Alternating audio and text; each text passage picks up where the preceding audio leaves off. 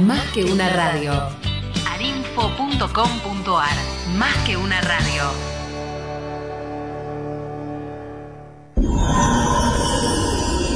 Arinfo. Más que una radio.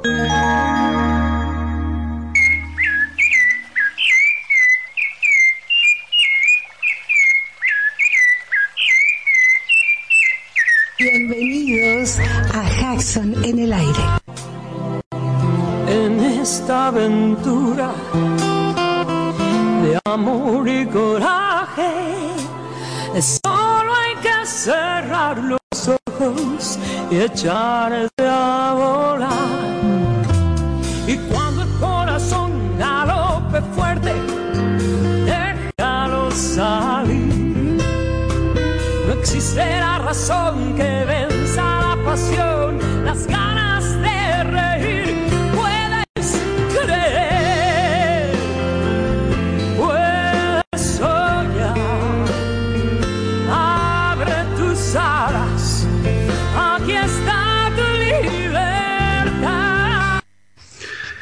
comenzamos un nuevo programa de Hudson en el aire.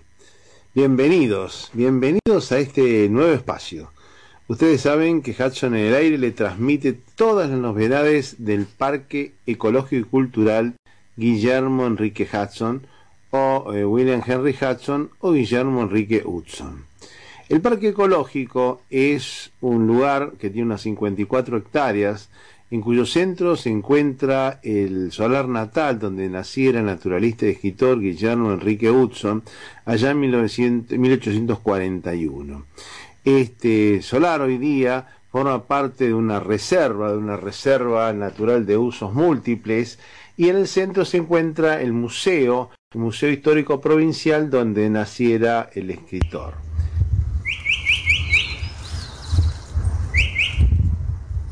Por eso el arte a veces muestra lo que la realidad no puede mostrar. Y bueno, eh, en colación con la obra de Hudson, Hudson como artista puede explicar cosas que los científicos no pueden transmitir.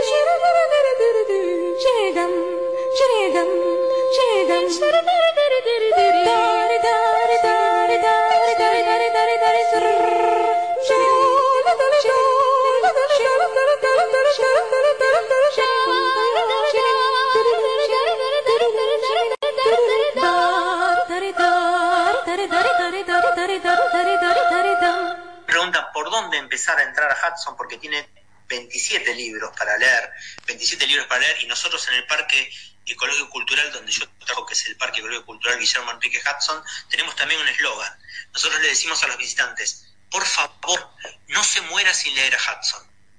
¿Por qué no se muera sin leer a Hudson? No se muera sin a Hudson, ¿por qué? Porque Hudson nos da alegría, nos da la felicidad que nos puede dar la música, nos da la alegría que nos puede dar ver una buena película, nos da la felicidad que nos puede ser compartir un café o una pizza con un gran amigo. Esa es el nivel de placer que nos puede llegar a brindar.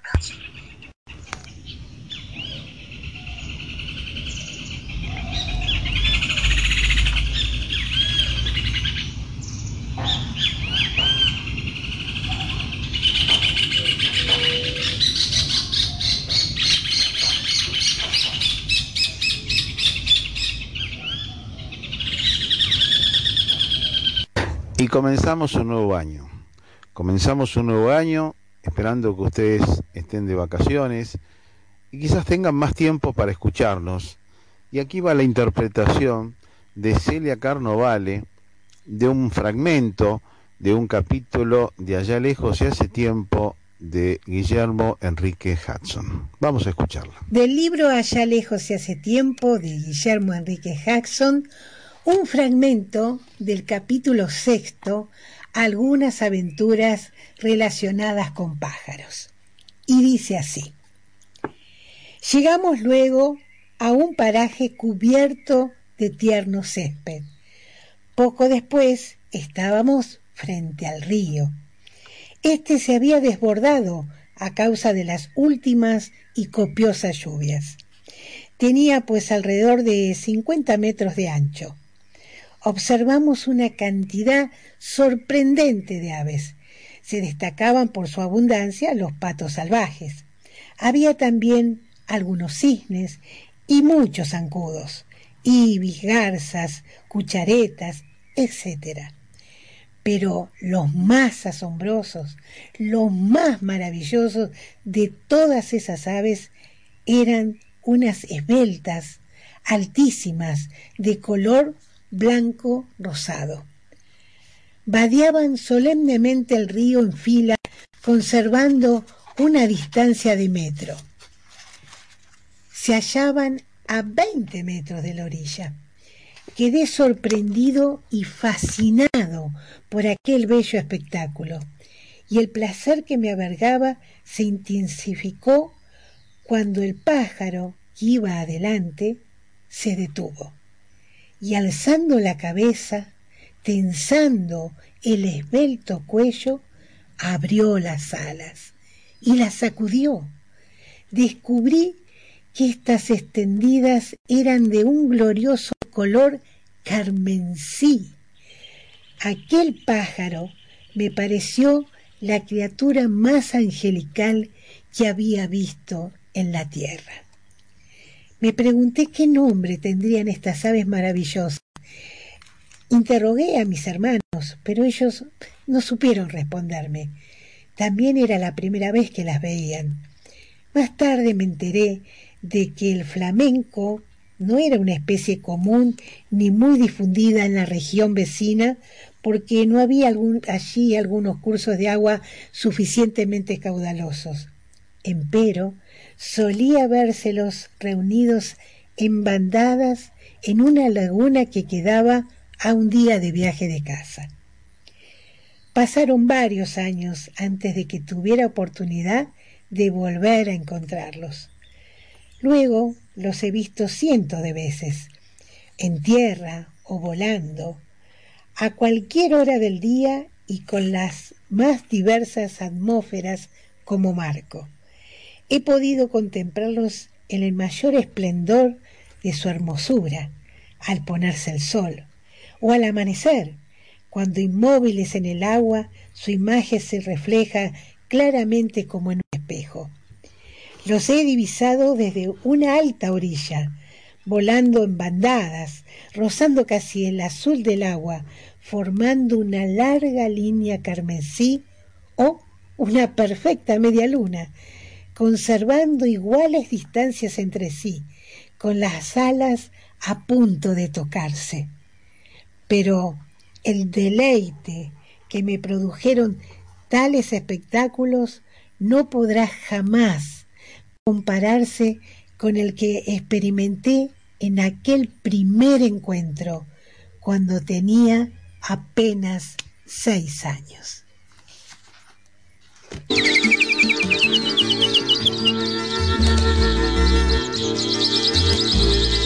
Si se deja un pájaro sin cielo, se le muere prisionera de tristeza la canción es como encerrar la primavera en un cubo de madera, queda el mundo sin color.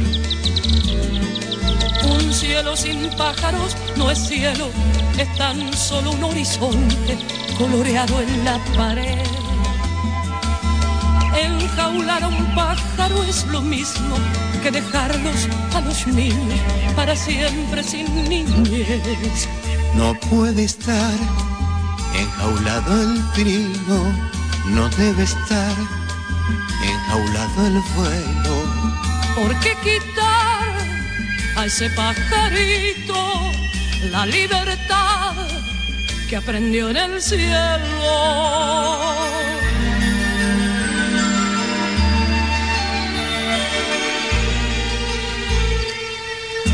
A pensar por un momento qué sería de nosotros si la historia es al revés. Y los pajaritos nos encierran y nos dejan ver el cielo tras un vidrio en la pared. ¿Cómo imaginar la primavera si miramos prisioneros la alegría de la flor? ¿Cómo imaginar que canta el río si nosotros no podemos escucharle la canción? No puede estar enjaulado el trino, no debe estar enjaulado el fuego. ¿Por qué quitar a ese pajarito la libertad que aprendió en el cielo?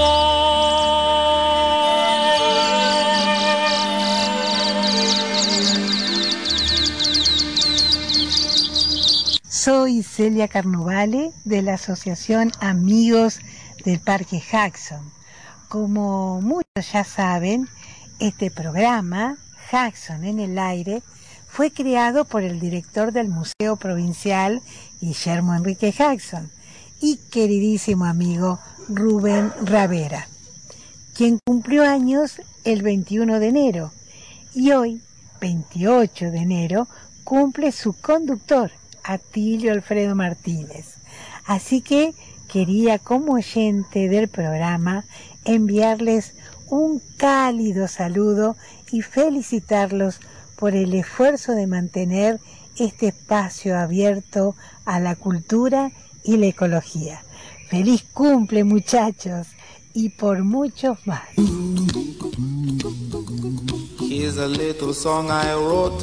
You might want to sing it note for note. Don't worry. Be happy. In every life we have some trouble. But when you worry, you make it double. Don't worry. Be happy. Don't worry. Be happy now.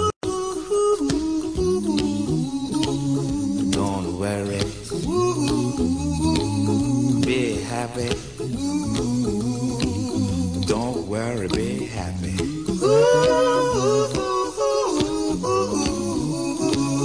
Don't worry. Be happy. Don't worry, be happy. Muchas gracias por los saludos recibidos en nombre de, de Rubén Rivera y en el mío propio. Muchas gracias a todos los oyentes.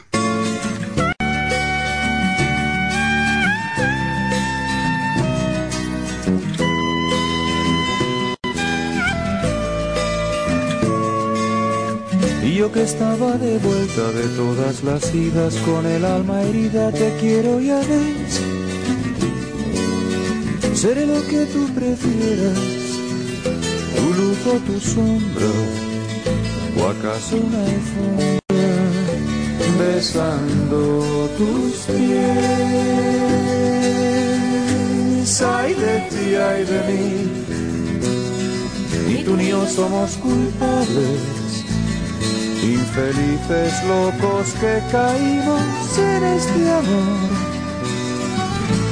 que es un horror imperdonable. Ay de ti, ay de mí.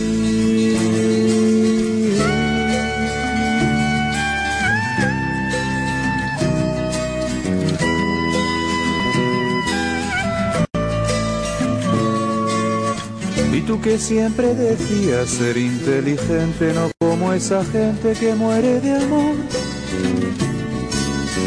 Así sabrás que la rosa es rosa por bella y no porque en ella respire una flor. Ay de ti, ay de mí, ni tú ni yo somos culpables infelices locos que caímos en este amor, que es un error imperdonable. Ay de ti, ay de mí.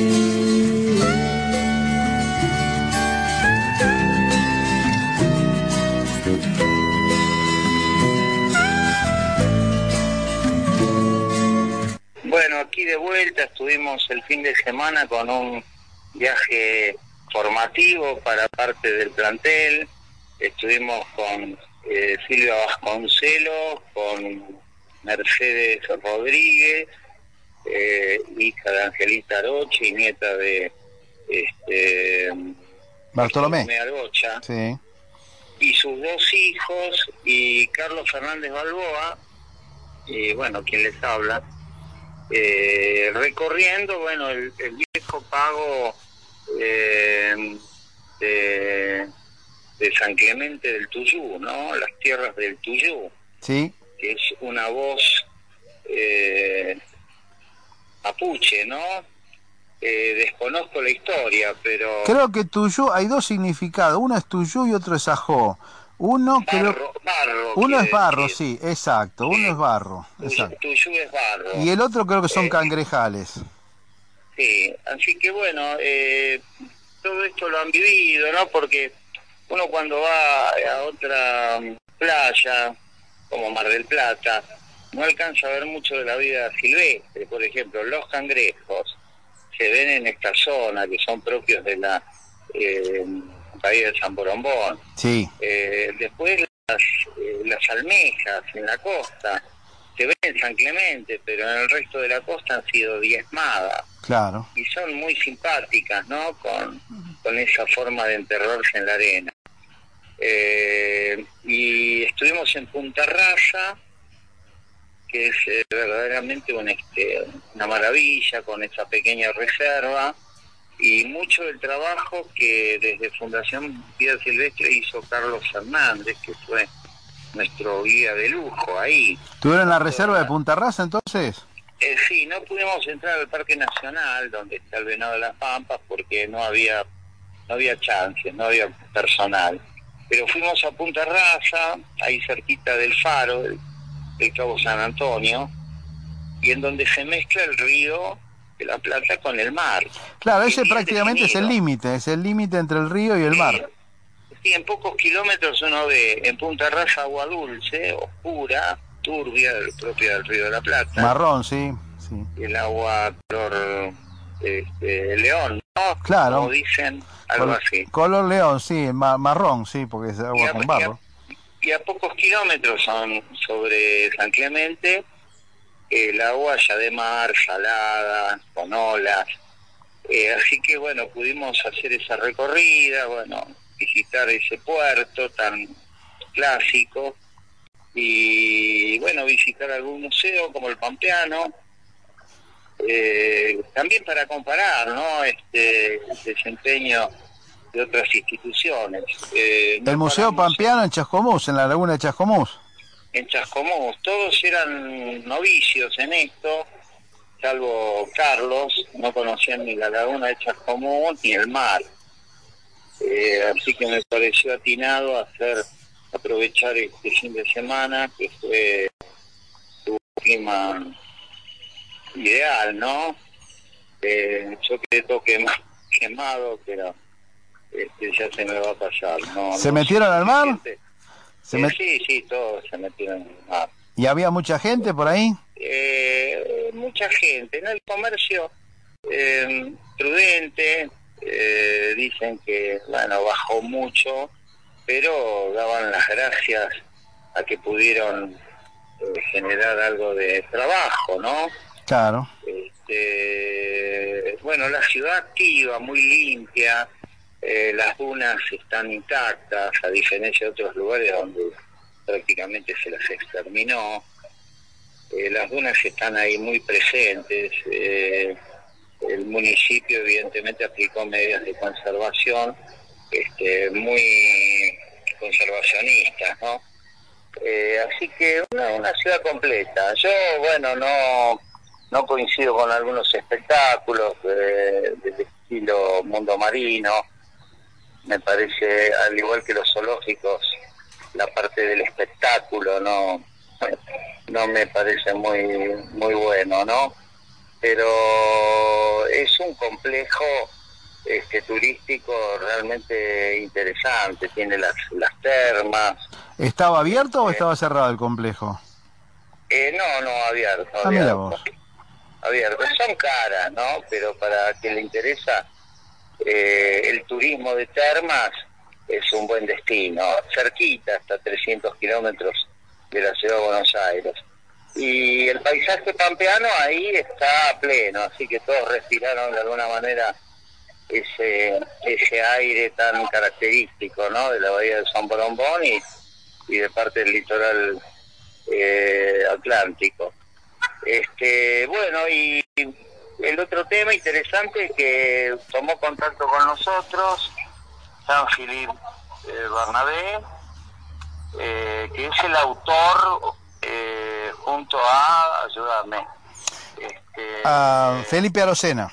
a Felipe Arcena, de ese encuentro inmenso, ¿no? Porque eh, incluyó a estudiosos de Hudson de todo el mundo, de universidades eh, lejanas como la de Tel Aviv, eh, de, de la Universidad de Picardie, en Francia, Cornell, en Estados Unidos y tantas otras que permitieron, bueno, generar un volumen importante de apreciaciones académicas sobre la tierra purpúrea, porque creo que se celebraba el... Eh, lo que celebraron fueron los en el año 2000, eh, 2004. En el año 2004, en el año 2004 celebraron la, el centenario de Tierra Purpúrea eh, patrocinado por la Universidad de la República, que es la única universidad pública que tiene Montevideo. Bueno, fue muy cómodo, ¿no? ¿Te acordás? Estuvo Celia, estuvo, ¿quién más? Este, María del Carmen fue. María del Carmen Pereira, Anita de Nosiglia. Eh, bueno, fuimos unos cuantos y la pasamos muy bien ahí en el en, en el centro de eh, Carretas, ¿no? Eh, En la universidad, en la sede de la, de la Universidad de la República. En la universidad, sí. Que incluso estuvo la, la rectora que en ese momento era la Reborges, que después escribió un libro sobre Hudson. Claro, la Borges, eh, eh, bueno, es conocida en el mundo literario porque fue directora del, eh, de la sección de literatura de Brecha, la, esta prestigiosa revista. Ajá. Y, y luego, eh, cinco años más tarde, empezó a traducir eh, las cartas, la carta diario que nosotros les facilitamos eh, con fotografías y, y bueno, lo presentó en, en Uruguay y, bueno, recibimos algunos tres ejemplares en la Feria del Libro de hace cuatro o cinco años. Sí, Así que, sí, acá en Felipe Buenos Aires. sí. Arocena- Felipe Arocena eh, escribió este, de, de Quilmes a Hyde Park, eh, que es un ensayo que se tradujo al castellano, porque lo escribió en inglés originariamente. Así que eh, Barnabé nos dice que está escribiendo el cuarto artículo sobre Hudson, que se ha jubilado en Francia y que tiene muchas ganas de participar del, del centenario, ¿no? De 2022. Sí, yo sé que Felipe tenemos- Arocena estuvo en el Parque Hudson mostrando el Sí, libro. sí. No sé si Bernabé vino también. Sí, sí, sí, estuvieron los dos, plantaron un árbol. Felipe Arocena estuvo en alguna otra oportunidad. Eh, bueno, la, eh, Ana Larre la llevé un día en el auto.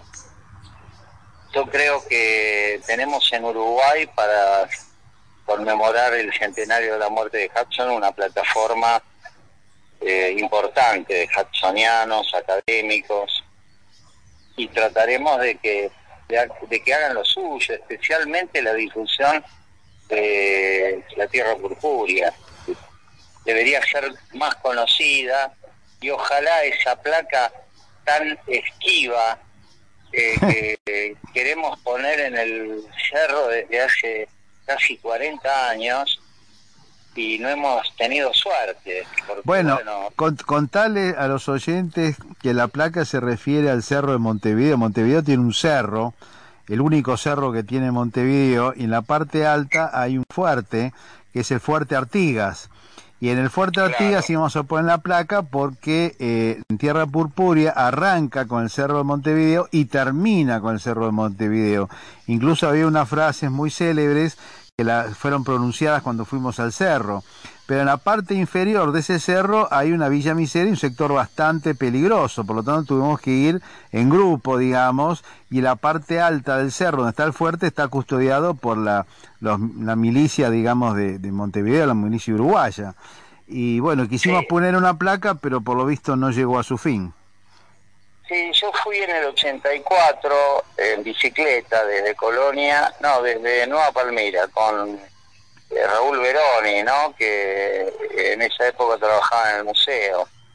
Eh, y que ahora está haciendo act- actividades como curador en Buenos Aires. Vivió mucho tiempo en Escocia. Y, y en esa oportunidad hablamos con el director del museo, de la, del fuerte, y bueno, le hablamos justamente de eso. Él ignoraba el capítulo de Tierra Purpúrea en donde el personaje Richard Lamb hace ese discurso, ¿no? Un poco una proclama, eh, cuyos conceptos después invierte al final del libro, porque eh, al principio despotrica contra la banda oriental, los orientales, y después, bueno, dice todo lo contrario. Después de las peripecias y las aventuras que tuvo a lo largo de la novela. Entonces, el cerro es merecedor de, de una señal. Bueno, durante el encuentro de la Tierra Purpúrea hicimos una placa, el comandante eh, prometió emplazarla, pero bueno, no tuvimos éxito y yo creo que en este centenario sería ideal que los eh, orientales, bueno, hagan justicia con un escritor que les dedicó una novela tan tan hermosa, ¿no? Como La Tierra Purpú- Purpúrea. Claro, aparte describe, describe las luchas intestinas en Uruguay entre los, los blancos y los colorados, que no es tan recordada por los uruguayos, no la tienen tan presente, y dentro de la novela Hudson la describe bastante bien. Claro, desde que se empezó a formar el partido, par- el partido del medio, ¿no? El Frente Grande, eh, esta disputa bipartidista, ¿no? Que en esa época fue sangrienta entre blancos y colorados, quedó en el olvido, porque, bueno, ahora hay de alguna manera tres partidos en Uruguay. Eh, bueno, un poco parecido a lo que ocurre en la Argentina, ¿no? Claro. Eh, entonces, eh, Uruguay está como lista para eh, generar esa comisión de lectores de Hudson y lo mismo estamos haciendo o intentándolo en Japón, Estados Unidos, en el Reino Unido, este, para este 18 de agosto de 2022.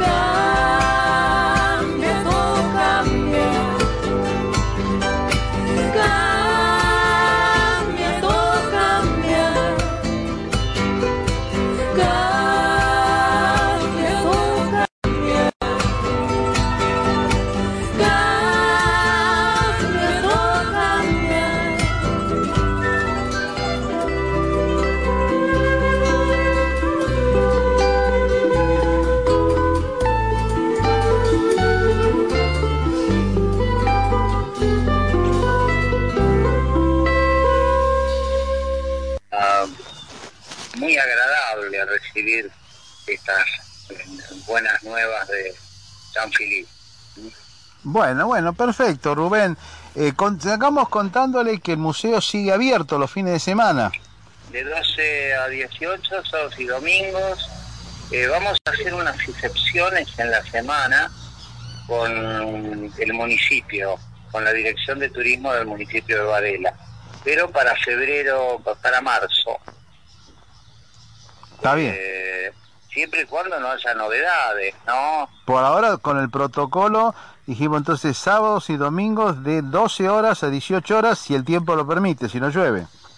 Sí, eh, hacemos, bueno, la medida de temperatura, tenemos dos termómetros digitales, eh, alcohol, eh, distanciamiento, eh, vinieron el grupo Scouts, ¿no? Con el, Hudson, Ah, Merizán Pérez y el grupo Los Merizán, Scouts, sí, sí. siempre presente. Eh, fue un poco complicado, ¿no?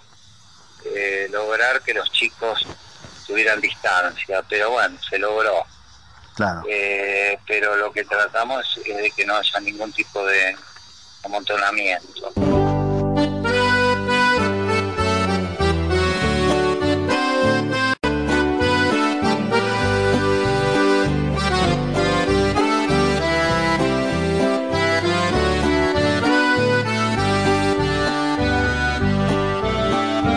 A caminar las tardes cuando arriba quema el sol y el verde de los yerbales se angustia por el calor.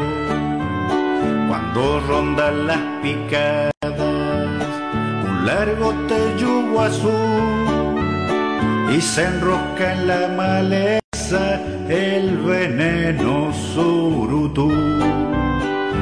Que rondan los yerbales que allá en San Pedro se ven con su rubia cabellera y su altiva delgadez. Callarí por los yerbales te está cantando el yací. Callarí desde oscuro repite la yerutí. Callarí desde muy lejos tu pelo rubio se ve como un reflejo dorado que va ensegueciéndome.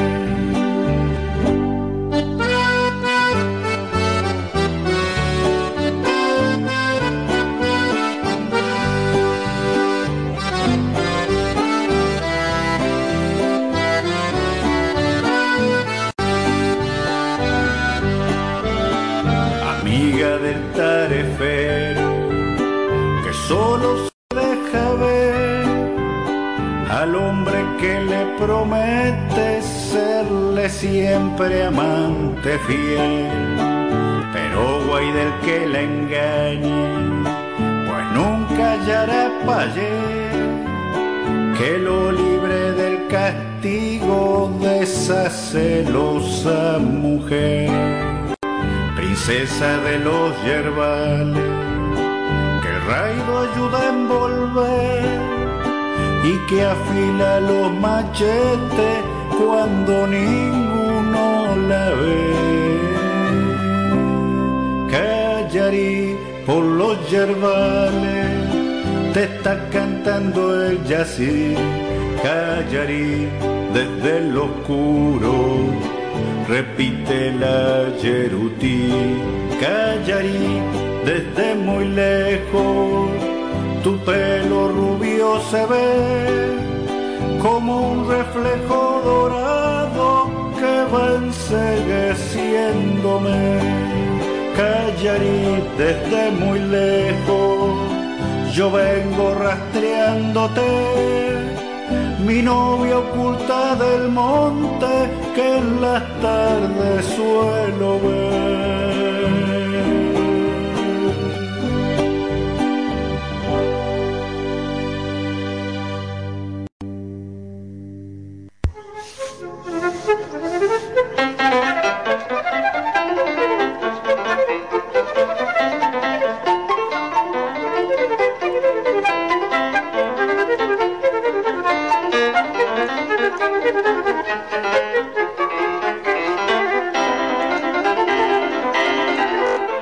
Pero nos estamos olvidando de un oyente que tenemos en Inglaterra, en Londres más exactamente, el profesor James Watson, que ha escrito sobre Hudson, que nos está escuchando vía internet desde allí, desde Londres, que quiere volver a la Argentina pero no puede por la pandemia, pero nos escucha a través de esta red. Muchas gracias y le mandamos un gran saludo desde aquí, desde Buenos Aires.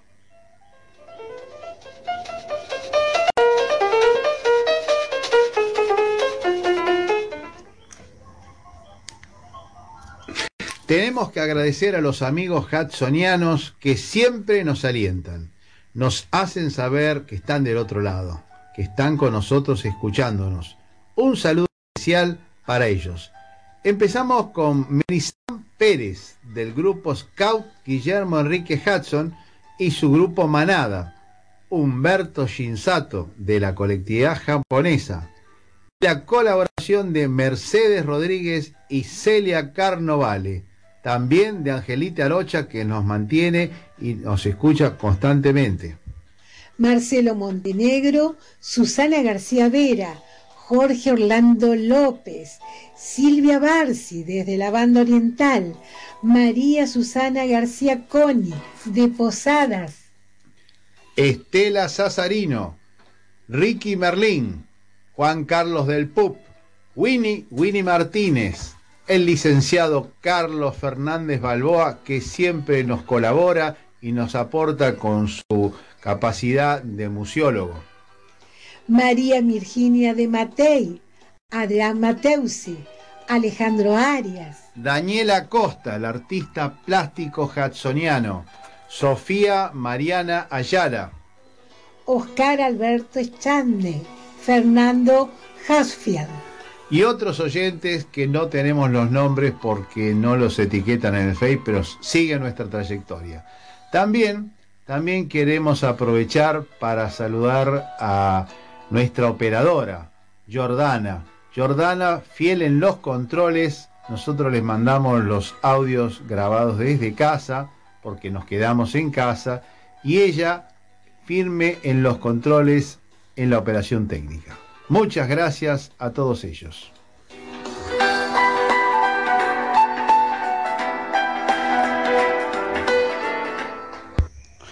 Y continuando con la sección del licenciado Carlos Fernández Balboa, hoy vamos a volver a recordar la figura de Francisco Erice.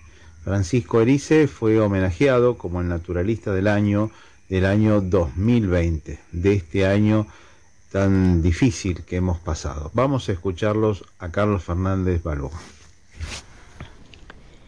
Bueno, hoy quiero recordar desde AINFO, desde el programa Hudson en el aire, y teniendo en cuenta la amabilidad de Atilio Martínez y de, de Rubén Ravera, quería seguir un poco con la crónica de los naturalistas y de los que han trabajado muchísimo a favor de la conservación de la naturaleza en nuestro país.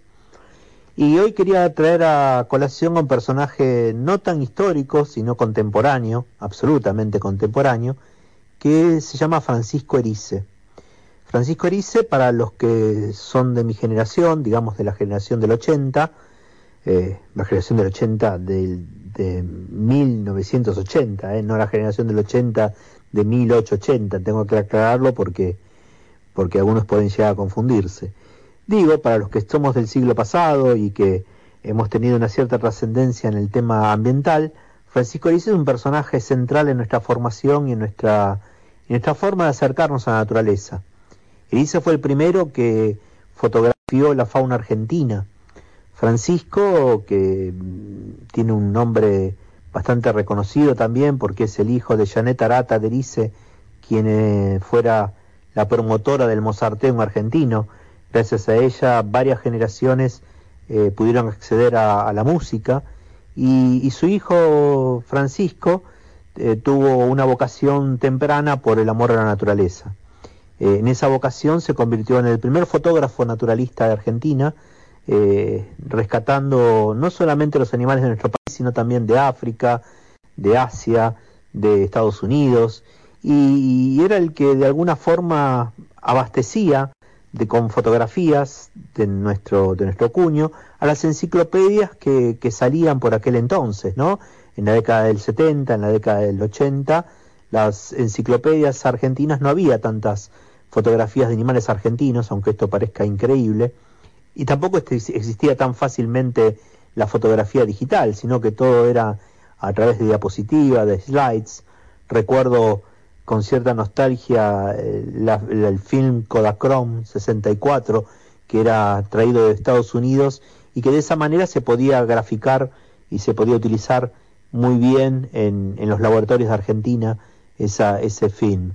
Eh, bueno, Francis promovió muchísimo la fotografía, pero no solamente eso, fue también un importante conservacionista, es, mejor dicho, un importantísimo conservacionista eh, que, trabajó en la Fundación Vida Silvestre, siendo su director. Eh, fue también presidente de la Administración de Parques Nacionales en determinado momento y fue también el fundador de algunas organizaciones no gubernamentales como Habitat y algunas otras en, en Argentina y en Latinoamérica. Pero yo si tuviera que destacar una de las cosas de Francisco Erice en relación a su aporte a la conservación y a la difusión de la naturaleza, es su rol como presentador de documentales en eh, la aventura del hombre. Eh, recuerdo con, con mucho afecto y con mucho cariño los sábados a la mañana que él eh, hacía esas presentaciones de distintos documentales, algunos de Latinoamérica y muchos también de África, y que uno podía acceder a través de la televisión, eh, eh, en ese caso, en, algunos casos en blanco y negro, eh, podía acceder a las imágenes de los animales y para los que éramos amantes de los animales ese acercamiento fue verdaderamente una impronta y, algo que marcó de alguna manera nuestro destino. Yo tuve la suerte de tenerlo a Francisco Erice también como jefe en la Fundación Vida Silvestre Argentina durante algunos años y en ese sentido también puedo dar fe y puedo dar honor de su hombría de bien y de su y de su calidad humana además de ser un importante conservacionista y un técnico. Así que para los que les interese el tema, les propongo buscar las fotografías de Francisco Erice en, las enciclopedias, seguirlo en, en las redes y de alguna manera honrar a este hombre que ahora este, sí continúa su labor conservacionista a través de la Asociación Aves Argentinas en el miembro del directorio, pero que sin duda alguna ha dejado un camino trazado para que todos nosotros lo podamos seguir. Francisco Erice, otro personaje para recordar, para no olvidar y para que de alguna manera entre en el catálogo de los naturalistas y las personas importantes que hicieron un aporte a la naturaleza de nuestro país, como por supuesto el gran Guillermo Enrique Hudson que nos convoca. Les mando un abrazo grande y gracias por este, por este espacio que, siempre es grato compartir.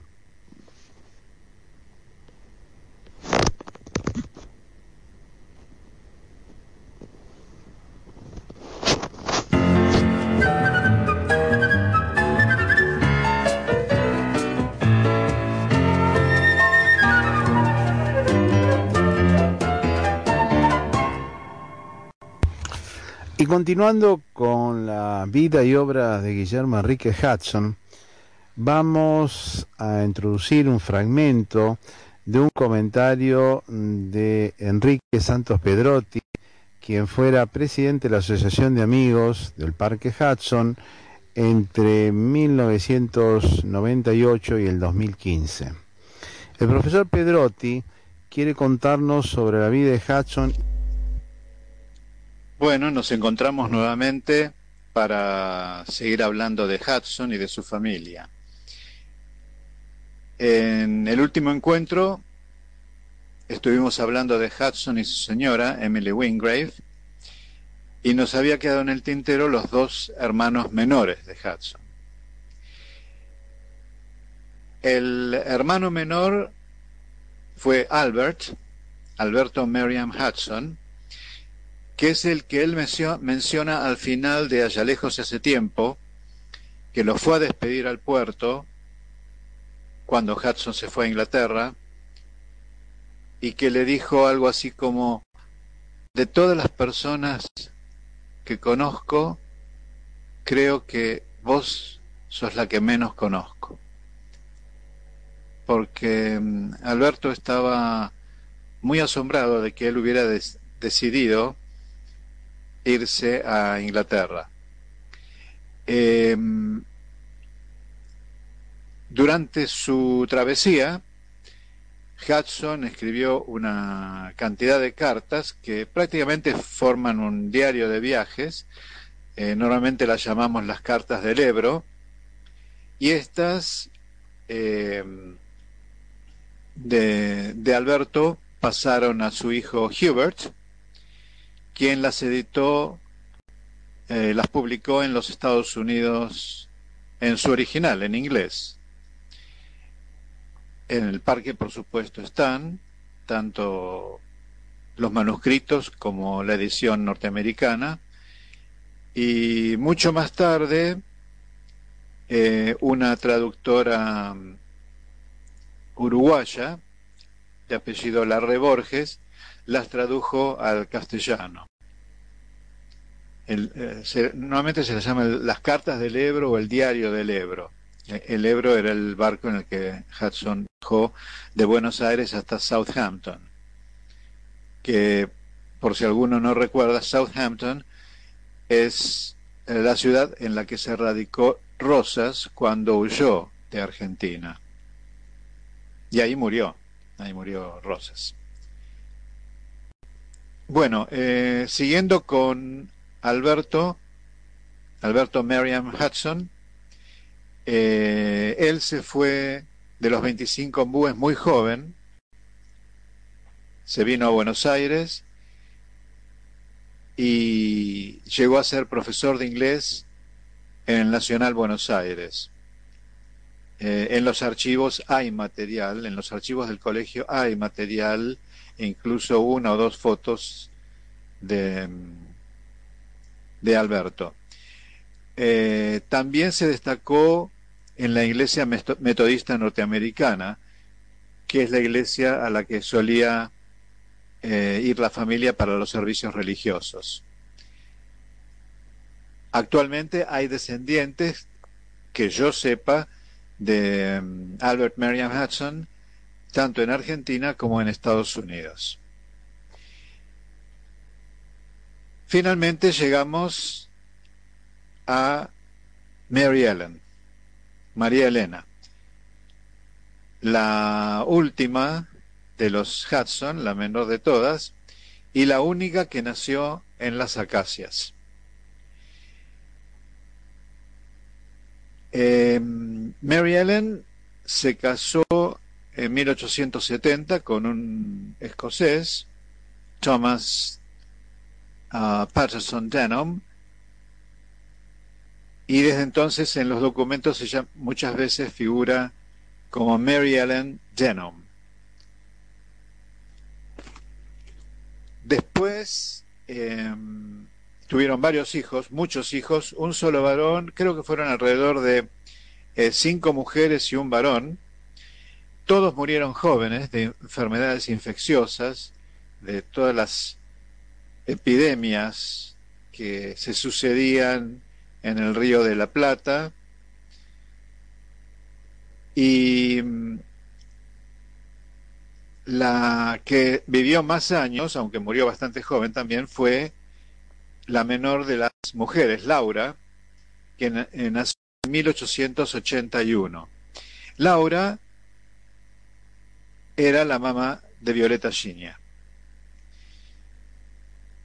Repito que Laura nació en 1881, fue la última que nació en los 25 ombúes y a los pocos años, en 1885, Mary Ellen, que ya había sido abandonada por su marido, eh, decide mudarse a Buenos Aires con toda la familia, con los chicos. Desde entonces, el resto de la vida de eh, Mary Ellen transcurre entre Buenos Aires y la provincia de Córdoba. En 1903, como dice Hudson en su carta, Mary Ellen sufre la culminación de una larga lista de tragedias. Muere el único varón. Y ya llegamos a 1907, cuando Laura conoce en la iglesia metodista a un japonés, el primer japonés oficialmente registrado como inmigrante, George Yoshio Shinya, se enamoran, lo, se conocen en la iglesia, se enamoran y se casan en 1907. Van de luna de miel a Uruguay. Y enseguida, muy pronto, en 1908, deciden dar la vuelta al mundo em, por diversas razones. Eh, las principales razones eran, primero, que Laura era tuberculosa y Yoshio, su marido, quería consultar especialistas por su enfermedad. También querían conocer a Hudson en Inglaterra y también querían ver a parientes y amigos en Nueva Inglaterra, en el noreste de los Estados Unidos. Por último, Yoshio quería que Laura conociera a su familia en Japón. Así que esto es el eh, increíble viaje que realizan partiendo de Buenos Aires y yendo primeramente a Inglaterra. Desembarcan también en Southampton, como lo había hecho Hudson. Van a Londres y ahí eh, conocen a Hudson y a la señora Emily Wingrave. Eh, tuvieron varios encuentros hasta que, bueno, llegó el momento de volver a embarcarse y continuar su viaje. Bueno, lamentablemente el tiempo se nos ha agotado. Eh, tengo algunas cosas más que decir sobre Mary Ellen y Laura y espero que nos encontremos pronto. Muchas gracias al director del Parque Hudson, a Tilio Martínez y a la doctora Celia Carnovale. Saludos para todos, hasta muy pronto. Y esto ha sido todo por hoy. Nos despedimos hasta la próxima semana. Quien les habla, Atilio Alfredo Martínez, esperará encontrarlos el próximo jueves a la misma hora y en el mismo lugar. Chao, hasta la próxima.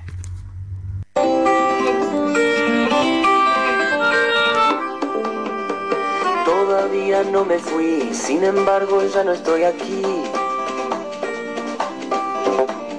Esta es la primera vez que los miedos no me están comiendo. Decidí.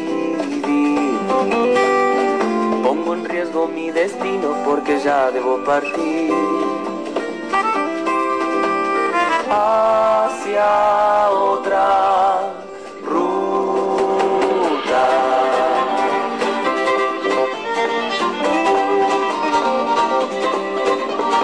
Veo despertarse en mí pensamientos que creía perdidos.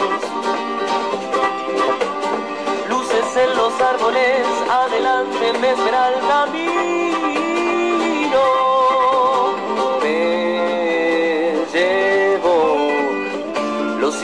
Que fundieron los colores de mi voz. Chao, chao, chao.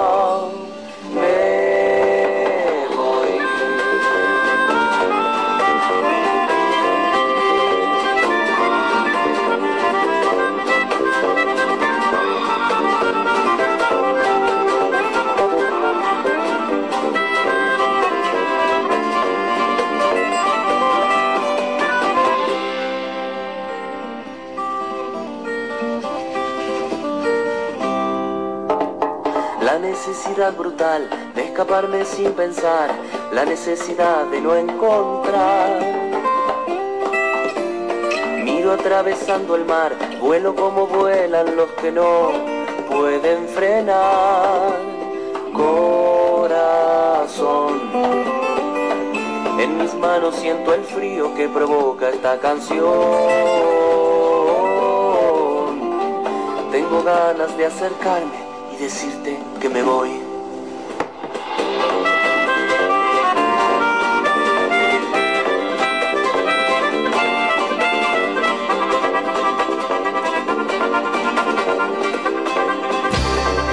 Desde la ciudad autónoma de Buenos Aires, transmite arinfo.com.ar. Más que una radio. arinfo.com.ar. Más que una radio. Donde hay agua, puede haber dengue. Cualquier contenedor de agua puede ser un criadero de mosquitos. Limpiemos y cepillemos sus paredes para eliminar los huevos que puedan haber depositado. Para saber más, entra a buenosaires.gov.ar barra dengue. Buenos Aires Ciudad. Visión empresaria. Toda la actualidad, la información, el análisis y las voces de los protagonistas. Porque el futuro es hoy. Visión empresaria. Con la conducción de Sergio Solón. Los viernes de 14 a 15 horas